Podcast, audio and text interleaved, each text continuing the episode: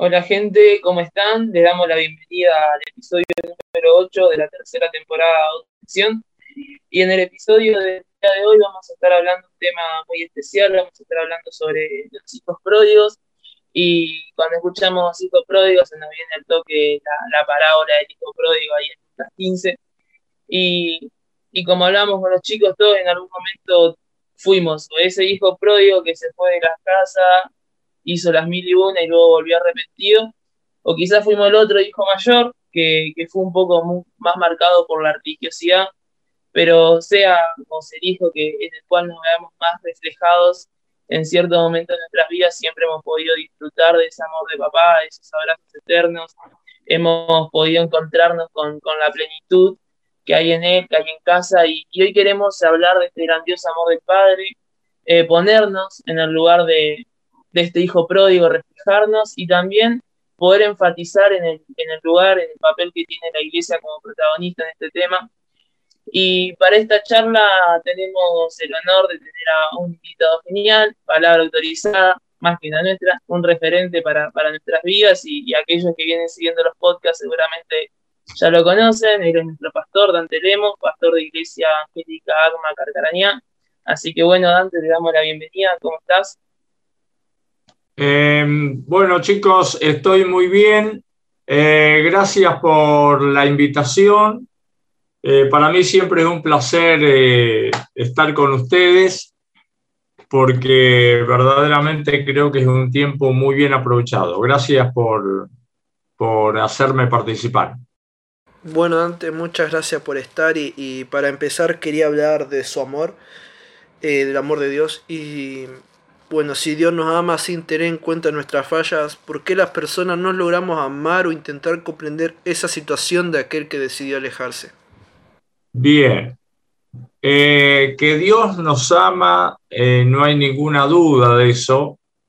Este, eh, la prueba contundente del amor de Dios la podemos ver todos los días. Este, él manifiesta su amor a cada momento. Eh, y la respuesta nuestra eh, a ese amor deja mucho que desear, ¿no? En primer lugar, hacia el Señor mismo, porque eh, nuestra actitud eh, no tiene nada que ver eh, en respuesta a ese amor. Pero vos te estás refiriendo más precisamente por qué no podemos amar al que se aleja, ¿no? No sé si es correcto. Sí, sí, esa era la pregunta. nosotros no podemos amar al que se aleja porque eh, ocupamos un papel que no nos corresponde, que nos ponemos ya en jueces.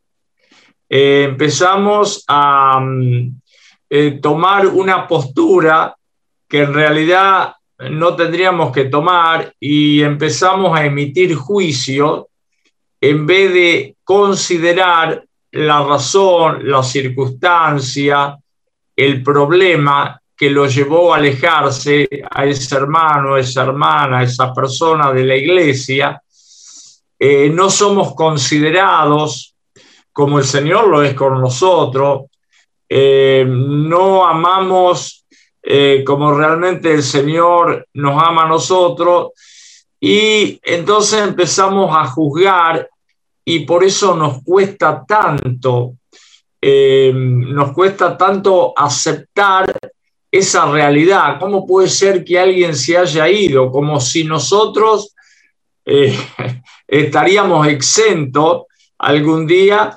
de, irnos de la casa de Dios, de abandonar la fe, eh, o sea, de tener una actitud que no corresponde al amor de Dios, en cualquier momento la podemos tener también, pero somos muy severos para con los demás y demasiado misericordiosos para con nosotros mismos. Ese es el problema un poco, ¿por qué nos cuesta amar, entender eh, y aceptar que una persona se haya ido de la fe? ¿no? Un poco como David cuando recibe la palabra del profeta Natán y le dice, le comenta la situación, Natán, de que un hombre en vez de matar sus ovejas, que tenía muchas, mm, fue y mató al pobre que tenía eh, una sola. Entonces David dice, bueno, ese hombre tiene que morir. Y Natán le dice, bueno, ese hombre sos vos. Entonces David dice, no, eh, tené misericordia de mí. Y esa situación es la misma que manifestamos nosotros, eh, porque en realidad juzgamos permanentemente en vez de amar. Esa es la razón, ¿no? Un poco eh, las características de las actitudes nuestras. Buenísimo. La verdad que muy buena comparación de, ambas historias para aclarar más eh, lo que venimos hablando. Y, como cuerpo, así es la iglesia, un cuerpo, eh, ¿qué papel eh, o postura debemos adoptar eh, como iglesia de Cristo ante los hijos de Dios que se han alejado? Esa es una pregunta que, quería hacerte. Bueno, a ver, una cosa es la que debemos adoptar y otra cosa es la que adoptamos. Eh, ninguno ignora la postura que deberíamos adoptar pero por alguna razón no lo hacemos. Y cuando digo no lo hacemos, estoy hablando de un alto porcentaje, no digo todos, pero sí un alto porcentaje del pueblo de Dios. Y esto no involucra solamente a los pastores. Eh, esto nos involucra a todos eh, los que somos parte del pueblo. Por eso yo creo que eh, hay un tema de, un autor cristiano que seguramente ustedes no lo tienen registrado porque es más de mi época, que es René González, eh, que habla de una canción que se llama Después de la caída. Eh, yo se los recomiendo que lo escuchen, que tiene una letra tremenda, muy profunda, y dice que después de la caída, ¿quién queda? si aquellos que compartieron tus ideas son los que de mil maneras te vienen a juzgar. Eh, después de la caída solo queda alguien que no aparece cuando todo es fiesta, eh, sino que dejando la piedra en el suelo te dio libertad, ¿no? No, no arrojó la piedra. Y nosotros sabemos que deberíamos hacer eso pero hacemos exactamente lo contrario. Nosotros poco volvemos a la pregunta anterior, ¿no? Eh, nos olvidamos de, de, esa persona como que está formada de un material muy vulnerable, muy frágil, muy endeble, que en cualquier momento puede fallar y gracias a Dios que Dios va con nosotros al paso que nosotros podemos andar. Eh, la contracara de eso eh, está el pueblo de Dios, que inmediatamente levantamos eh, nuestro dedo acusador, diciéndole que esa persona, bueno, en realidad hizo lo que hizo porque o no está comprometida o no estuvo consagrada o mm, es insensible, en fin. Pero llama la atención cómo que nosotros recibimos el perdón, no es que lo merecíamos, lo recibimos, y cómo es que nosotros lo que recibimos no lo podemos dar. La razón, y bueno, pueden ser muchas, pero es tremendo cómo eh, nos gusta recibir ese perdón, esa misericordia, esa gracia, y cómo es que eh, nos cuesta tanto extenderla a aquellos que se fueron. O sea, el panorama de la iglesia es complejo porque predicamos una cosa, pero hacemos exactamente otra. y eso es un poco patético en nosotros, ¿no? En ese porcentaje eh, alto, importante de, la iglesia, ¿no? Hay un, comentario muy, eh, muy trillado, podríamos decir, pero que bueno, vale la pena en esta ocasión que el único ejército que no levanta a sus caídos, a sus heridos, es el ejército de, de Dios, ¿no? Tal cual, pensando en eso que mencionabas, creo que a veces tratamos de ver la situación del otro desde una perspectiva personal. Entonces decimos, bueno, no, yo en esta situación hubiese aplicado o hubiese hecho esto y muchas veces es necesario ponernos en el mismo lugar o atravesar esa situación, creo que para realmente saber qué es lo que hubiésemos hecho en ese lugar. Porque a veces desde afuera, o si no nos toca vivirla, eh, puede que sea muy sencillo eh, dar una opinión, pero a veces estando en esas situaciones es experimentar o atravesar eh, para realmente saber qué es lo que haríamos en ese lugar. Bueno, conforme a lo que estás comentando, hay una situación muy contundente en esto, es cierto, hay que estar en el lugar de la persona, porque nosotros somos muy teóricos y muy todo, pero eh, de una posición que no nos toca vivir. Por eso cuando la persona, por ejemplo, está enferma y no se sana, eh, muchas veces hemos oído y quizás lo hemos dicho también, y pero vos porque no tenés fe. Eh, o en el dolor que está viviendo la persona, físico, o espiritual o emocional, eh, le damos consejo, no, vos tenés que buscar a Dios, pero habría que estar en el lugar que la persona está atravesando a ver si realmente nosotros haríamos lo que le estamos diciendo a esa persona que haga. Yo voy a poner un ejemplo que para mí eh, es eh, el ejemplo por sobre todos eh, de una situación límite, ¿no? Yo recuerdo, no sé, ustedes eran, creo que no habían nacido, pero no me acuerdo exactamente el año, pero eh, hace muchos años, un equipo de, de, básquet de Uruguay, en un avión con sus seres queridos, viajaban a Chile más precisamente, y el avión se estrelló en la cordillera de los Andes, muriendo muchos de sus ocupantes. Y llegó un momento en que, bueno, eh, obviamente que la comida no existía ahí a esas alturas, se había terminado lo poco que llevaban. Eh, y después con el tiempo se supo que se habían comido entre ellos.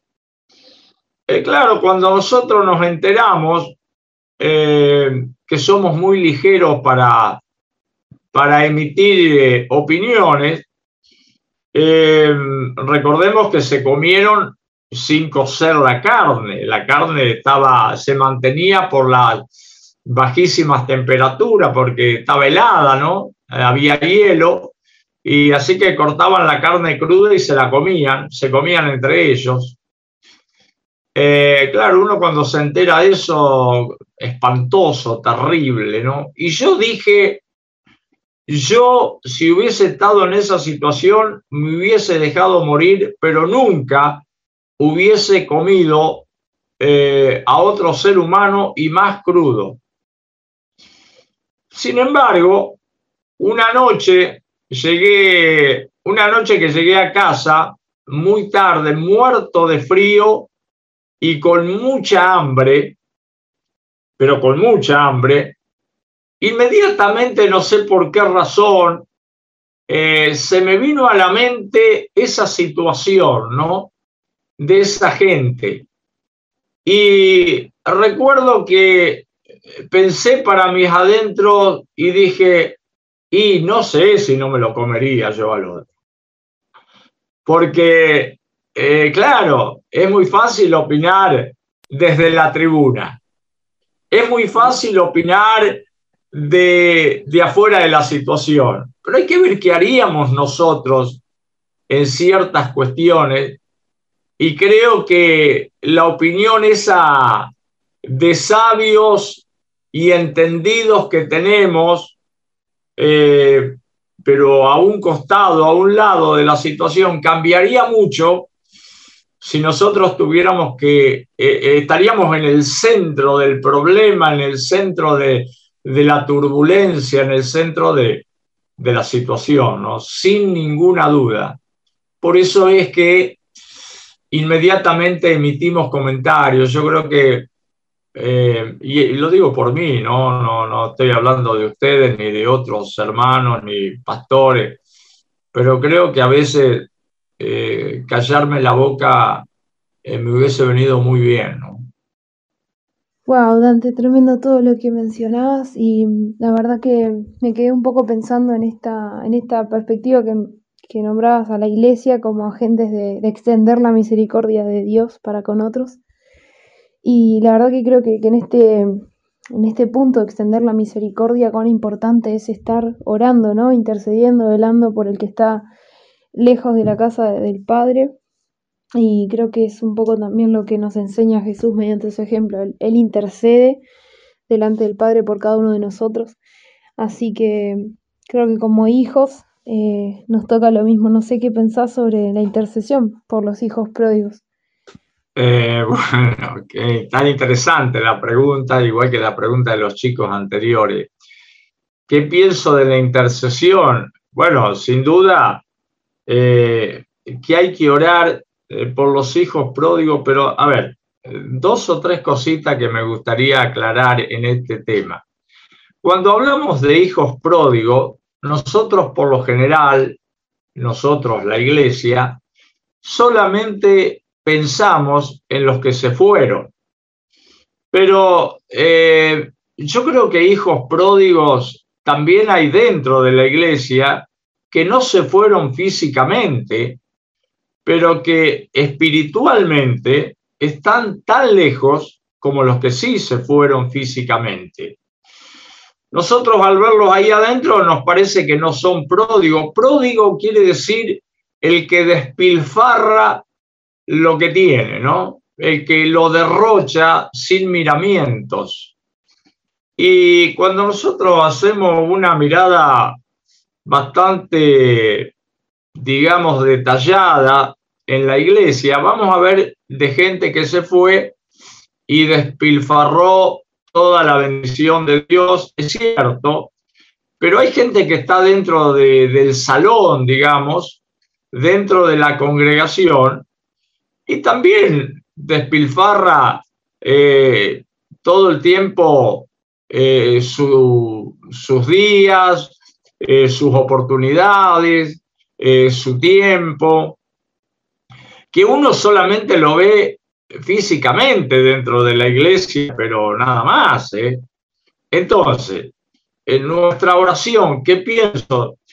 Yo creo que tenemos que orar, pero a ver, por ejemplo, yo te voy a decir la oración que hago yo, que yo creo que es una oración que la debería cambiar. Porque cuando eh, yo he orado por los hijos pródigos, oro con toda la no sé si decir la pasión, pero la mirada que tenía Cristo, ¿no? Porque uno ora eh, no pidiendo, Señor, eh, que regresen eh, solamente, Señor, que, que le hagas comprender las cosas. Además de eso, yo me veo orando por los hijos pródigos, pidiendo que el Señor los quebrante, los humille, lo, en cierta manera lo, le haga lamer el polvo de la tierra. Y yo creo que es una oración que debe ser cambiada, porque yo la he escuchado en las iglesias que, que oramos un poco así, ¿no? Que, que de alguna manera el Señor le haga entender que han cometido un gravísimo error y si en verdad esto es cierto, que han cometido un gravísimo error, pero yo creo que la iglesia, en la oración que hace, manifiesta también eh, y me incluyo, eh, manifestamos la actitud que tenemos para con ese hijo pródigo que está dentro y que está afuera. O sea, eh, creo que a la oración nuestra le falta amor por sobre todas las cosas, tolerancia, le falta la comprensión. creo que estamos haciendo una oración que no importa que la persona venga destruida o, incluso a veces hemos oído que pedimos que el Señor eh, lo traiga como lo trajo al hijo pródigo de la Biblia, ¿no? que vino en las peores condiciones, porque el hijo pródigo de la Biblia, porque uno se había ido y el otro estaba en la casa, pero también era pródigo, ¿no? un poco lo que, lo que comentaba. Eh, vino en, condiciones eh, paupérrimas, o sea, pobrísimas, y eso es lo que nos gusta a nosotros, ¿no? Ver lo que viene, ¿viste?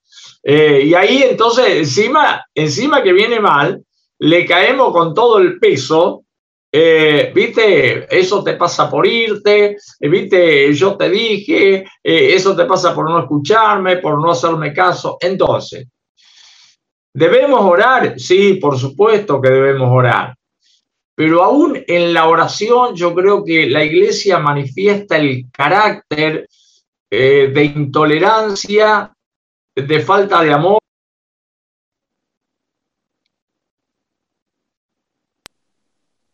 Bueno, bastante para, para analizar esto. Y me llevaba a pensar que Israel del Antiguo Testamento sería como el hijo pródigo del Nuevo. Porque bueno, Israel también despilfarró muchísimo eh, la presencia de Dios, la protección de Dios, la guía de Dios, y siempre volvía cuando se la mandaba, se la mandaban todos y volvían nuevamente al Padre, y luego otra vez, ya una vez que estaban ahí, bueno, querían tomar por, por rienda suelta, por cuenta propia, y una vez que entendían de que estaban haciendo las cosas mal, volvían otra vez.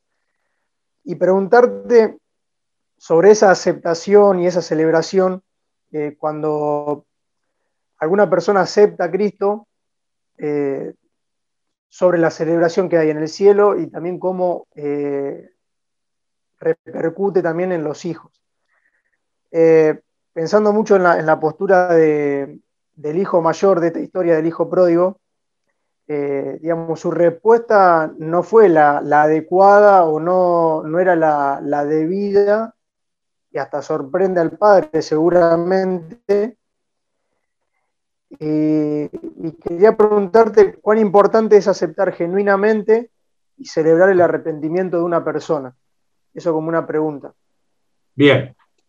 Bueno, eh, en primer lugar, eh, vuelvo un poco a repetir de que en realidad los dos eran hijos pródigos, eh, ninguno de los dos había entendido el amor del Padre, ninguno de los dos, porque aunque uno se fue y el otro se quedó, ninguno disfrutaba, ninguno de los dos disfrutaba del amor del Padre, porque aún el que se quedó en la casa en algún momento le dice, pero eh, yo siempre estuve con vos y nunca me pude matar un cabrito, eh, nunca pude hacer una fiesta, le recriminaba al padre y el padre le dice, pero hijo, eh, todo está acá y todo lo que está acá es tuyo también.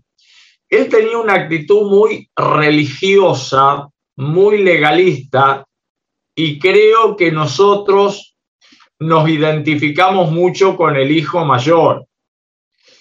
El hijo mayor, eh, una actitud eh, de religiosidad en, la actitud, por eso, bueno, eh, se enojó cuando el, el hijo menor volvió y el padre hizo ese derroche de dinero, ese derroche de alegría, no lo alegró a él porque interpretó que era un dinero eh, un tiempo y una fiesta malgastada en alguien que no se lo merecía. Eh, y yo creo que la iglesia de hoy se identifica mucho, nos identificamos mucho con el hijo mayor, aunque, eh, aunque en teoría lo criticamos, porque decimos, pero ¿cómo el hijo mayor no se alegró? Pero la iglesia se parece mucho al hijo mayor, nos parecemos mucho al hijo mayor.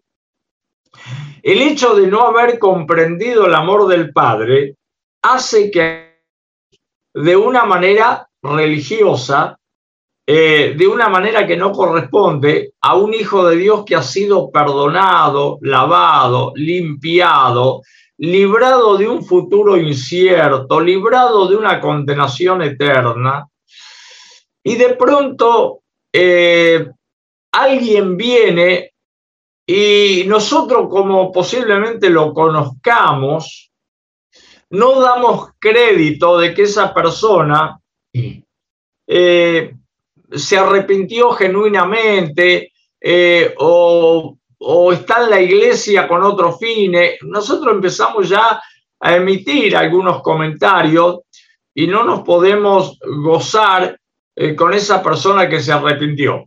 Nosotros lo que tenemos que pensar que si nosotros fuimos perdonados y si nosotros nos arrepentimos, cualquier persona se puede arrepentir y cualquier persona puede tener un cambio de actitud. Nosotros creemos que nosotros solo, el hijo mayor pensaba que él solo se merecía ser agasajado, que él solo se merecía que le hagan una fiesta, que él solo se merecía que el padre pusiera la atención en él, porque el otro no se lo merecía realmente, según la perspectiva del hijo mayor. Pero el hijo mayor y el hijo menor, ninguno de los dos entendían el amor del padre, por eso no se podían alegrar con las cosas que realmente deberíamos alegrarnos. Por ejemplo, el retorno eh, a la casa del padre de un hijo pródigo, ¿no? De alguien que derrochó, que despilfarró, pero que en algún momento eh, meditó, tuvo ese momento de lucidez y dijo, volveré a la casa de mi padre, porque yo acá perezco de hambre y en la casa de mi padre hay abundancia de pan, ¿no?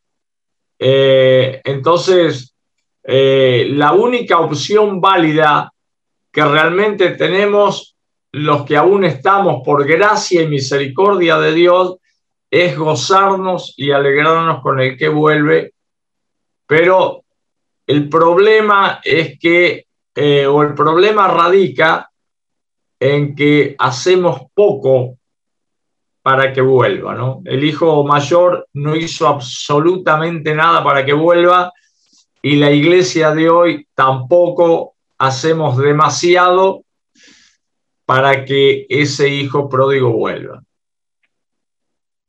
Bueno, escuchando un poquito todo esto, creo que hay mucho para reflexionar y repensar, entendiendo de que, bueno, hacemos énfasis en la palabra y que muchas veces nos es, nos es más sencillo eh, tener un ejemplo y visualizarlo desde lejos, tener esa teoría, pero el Señor automáticamente nos envía la práctica. Y si nos ponemos a pensar en nuestros entornos cercanos, seguramente vamos a tener personas, eh, como mencionabas, dentro o fuera de la iglesia, en donde podamos aplicar esto que decimos, aquella postura que debemos adoptar y pensar en la que estamos adoptando.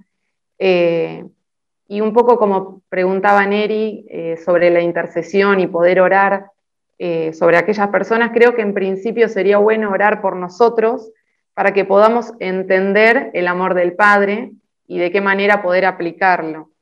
Y de alguna manera también pensaba que un amigo que conocemos todos, Juan Faco, siempre menciona que en cuanto a los hijos pródigos, es necesario, sí, acompañarlos y, disipular, y disipularlos, pero no desde una postura a lo mejor de líder, sino de hermano mayor, pero no de hermano mayor como el de la Biblia, sino de un hermano mayor que realmente entiende el amor del Padre, que podamos, creo que en todo momento cuando vemos eh, un hermano mayor en una familia, siempre es el que trata de resguardar al menor, de, cuidarlo, y qué bueno que podamos entender ese modo.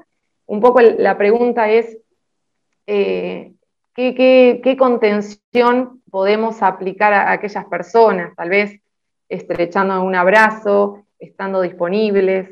Creo que ahí es cuando viene la práctica y son las sugerencias que podemos eh, tener en cuenta para aplicarla y que Dios obviamente, eh, como dice la palabra, la fe sin obras es muerta. Y bueno, en algún momento nos va a presentar esa oportunidad para que, para que podamos hacerlo. ¿Qué, sería necesario aplicar ante personas eh, que tenemos, que tenemos que tener presente de orar, cercanas o bueno, vendrán en cualquier momento?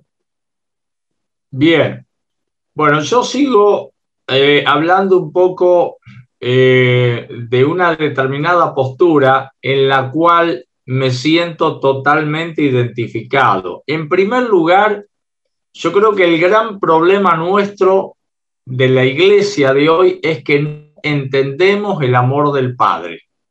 Por eso eh, estamos en jueces, en críticos, eh, en, destructores, eh, en gente que resta y que nos suma.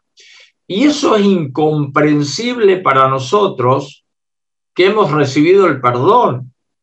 Es una cosa que de ningún punto de vista es razonable y aceptable, pero es la postura que tenemos como iglesia y hablo de un porcentaje mayoritario, ¿no? En eso estamos.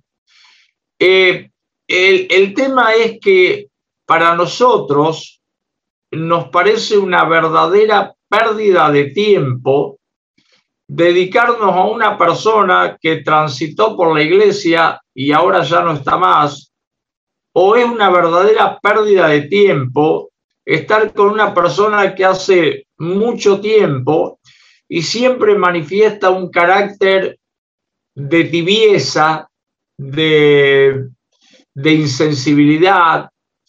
Eh, es como que, bueno, eh, está ahí, pero que nosotros no hacemos absolutamente nada. Yo estoy hablando por mí, ¿no? Eh, muchas veces puede ser a lo mejor, no sé si el cansancio o otros factores, eh, pero las cosas que se pueden hacer son muchísimas, muchísimas. Hoy vivimos en la era de, la, de las comunicaciones, cosa que antes uno no podía tener esta herramienta. Pero hoy quizás por una cuestión, en la ciudad sobre todo, ¿no? De distancia, pero tenemos internet, tenemos el teléfono, la telefonía celular, eh, elementos que nos permiten comunicarnos a distancia, si es que no lo podemos hacer en forma presencial, pero el hecho de animarlos, de alentarlos, y yo doy gracias a Dios por la gente que lo hace. O sea, si estoy hablando de la gente que lo hace, es porque yo no lo hago. Eh, o no lo hago en la medida que lo debería hacer. Quizás tendría que hacerlo más. Lo he hecho, pero me da la sensación que no lo suficiente.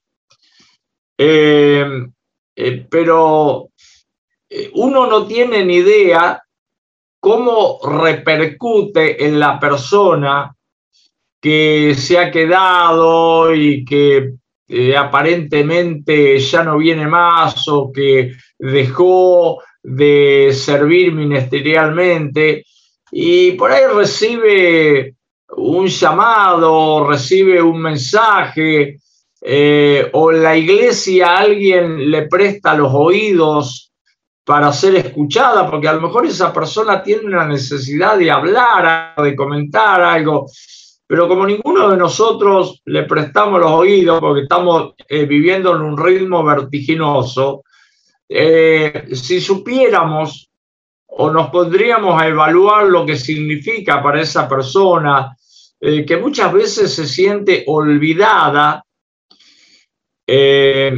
bueno, lo haríamos con más frecuencia, ¿no? Lo haríamos más seguido. Eh, yo creo que hoy la iglesia eh, sigue adelante en una manera vertiginosa, sí, quizás creciendo, pero dejando una estela de olvidados atrás, de, heridos que podrían ser recuperados, eh, que necesitan ser recuperados, que necesitan ser levantados. Pero hoy tenemos una iglesia eh, que si bien trabaja, eh, se esfuerza, podríamos decir, pero ha perdido algunas metas que son eh, imprescindibles que volvamos a tenerlas en cuenta, ¿no? ahí vuelvo a, a mi autor predilecto, a René González, cuando él habla de qué tipo de iglesia quiere el Señor, ¿no? Yo quiero una iglesia que sane la herida eh, de, la humanidad, que sane la herida de la humanidad, una iglesia que perdone, que restaure, que levante. Y yo no sé si tenemos una iglesia así, ¿no? Eh, yo creo que la iglesia, por lo menos hablo de la que me toca pastorear a mí, eh, hay elementos eh, que están haciendo ese trabajo, pero eh, no debería haber elementos aislados, hombres y mujeres, que hagan ese trabajo. Deberíamos ser todos que hagamos ese trabajo. Y yo creo que en este momento no somos todos.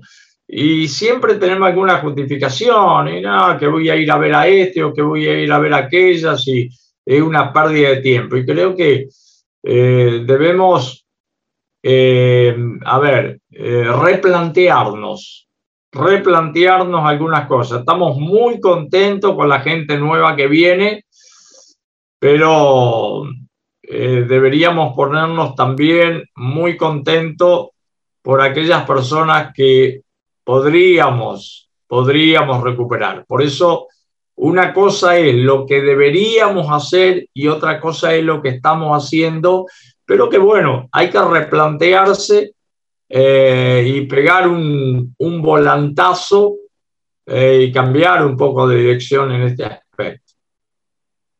Un ejemplo más sobre, sobre las parábolas que podemos encontrar en la palabra es la de la oveja eh, perdida o aquella que se aleja. Y creo que el pastor no tuvo ni un momento de, de dudar de dejar a las otras 99 sino ir por aquella, no era, bueno, a ver qué tengo, cuánto tengo para perder o cuánto tengo para ganar, sino que vio tan valiosa a esa única como a las otras. Y creo que ese es un reflejo eh, muy, muy significativo del cual podemos tener presente para nosotros poder aplicarlo. Bueno, el ejemplo de las 99 eh, es un ejemplo de los más contundentes y eso habla del amor de Cristo. Ahora, yo me pregunto y le pregunto a ustedes, eh, nosotros hoy, ¿hacemos ese trabajo de dejar las 99 e ir por una? Yo voy a contestar por mí. Y yo creo que no. Yo no lo estoy haciendo eh, y eso es realmente grave porque por ahí uno dice, bueno, una, pero tengo 99. Sin embargo, eh, Cristo dejó las 99 y fue en busca de esa, de esa oveja perdida que para él era tan importante como las 99. Y yo creo que esto eh, debemos en este tiempo analizarlo, ¿no? Eh, yo que lo analizo de mi punto de vista, yo me eh, falto en este aspecto porque creo que, que hay un poco manifiesto que el amor de Dios en mí no está en el potencial que debería estar, en la plenitud que debería estar. Porque si estaría el amor de Dios en plenitud en mí, y yo tendría que ir y preocuparme por esa que se ha extraviado, Y para ser sincero con la audiencia y con ustedes, chicos, y yo no, no, no estoy yendo, ¿no? Así que eso es un motivo de análisis y corrección. Y creo, y creo humildemente que la iglesia de hoy, la iglesia contemporánea, moderna de hoy, y no sé cuánto lo están haciendo como iglesia, ¿no? Porque todos y cada uno de nosotros somos iglesia. Sí, sí, es algo, una falencia en la iglesia. Creo que, hasta que no entendemos que fuimos esa oveja perdida que, el Padre salió a buscar, nunca vamos a, poder comprender, hay que ser un poco más, más humildes. Y, justo me acordaba un versículo en 1 Timoteo 15, en 1 Timoteo 1.15, y, y Pablo mismo dice, la gracia de Jesús, su perdón, que yo soy el primero de los pecadores que lo necesito. O sea, Pablo decía eso. Y, nos hace falta entender que, somos pecadores, que somos pecadores como todos los demás. Nos falta humildad. Nos falta humildad, totalmente. Somos pecadores y si no fuera por la gracia, el amor, el perdón, la tolerancia de Dios, ninguno de nosotros eh, hubiese tenido las oportunidades que nos dio Dios. Porque Dios a nosotros eh, nos ha dado infinidades de oportunidades, porque si hablamos de fallarle a Dios, bueno, eh, ¿qué vamos a hablar de eso? Todo el día, todos los días, estamos errando, fallando, y Dios eh, pasa por alto nuestra ignorancia, no toma en cuenta nuestro pecado eh, y por eso hemos llegado hasta acá, Ebenezer, ¿no? Hasta aquí nos ayudó el Señor. Bueno, mm, genial, genial todo lo que, todo lo que nos compartiste, Dante.